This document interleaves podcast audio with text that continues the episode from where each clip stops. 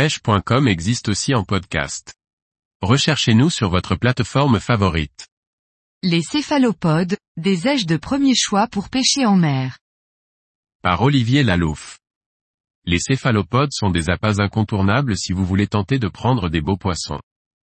Les effluves que diffusent ces animaux ont un effet incontestable, il serait dommage de s'en priver lors d'une partie de pêche en mer. Les céphalopodes sont consommés par quasiment tous les poissons, mais utilisés en entier, ils prendront les gros et surtout les très gros. Utilisables tout au long de l'année, ces aiges prennent aussi bien les maigres à la saison estivale que les différents requins, et ils seront utilisés également en hiver pour les gros congres, gros lieux, merlans et bien d'autres. Il est bon de les posséder en plus des poissons pour écheur de grosses bouchées en duo.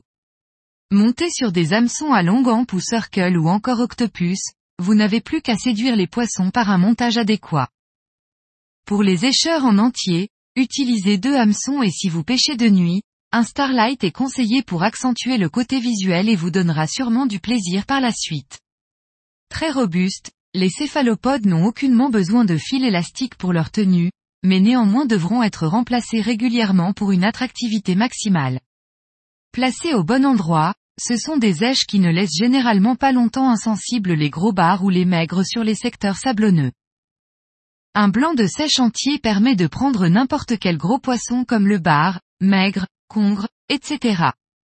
Le calamar peut être employé sous toutes ses formes, entier, en morceaux, en lamelles, tous les poissons en mangent. Depuis une digue, du bord ou en bateau, les céphalopodes se pêchent majoritairement avec un leurre appelé turlute. Une turlute parfois dénommée aussi calamarette est un accessoire de pêche composé d'un leurre et d'une couronne d'hameçon. Dans sa forme la plus rustique, la turlute est simplement composée d'un plomb, ou non, et munie d'une couronne de pointe.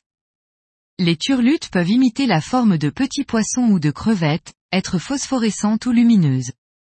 C'est à partir du printemps que cette pêche devient possible quand les céphalopodes arrivent sur les côtes. Vous pourrez les conserver vivants dans le vivier de votre bateau ou bien dans le réfrigérateur, mais pas très longtemps, au-delà de quelques jours, ils se dégradent. Si vous voulez les conserver plus durablement, placez-les au congélateur, mais n'oubliez pas qu'un appât congelé ne vaut pas un appât frais. La fraîcheur de votre céphalopode diffusera davantage d'effluves et sa couleur sera aussi moins terne.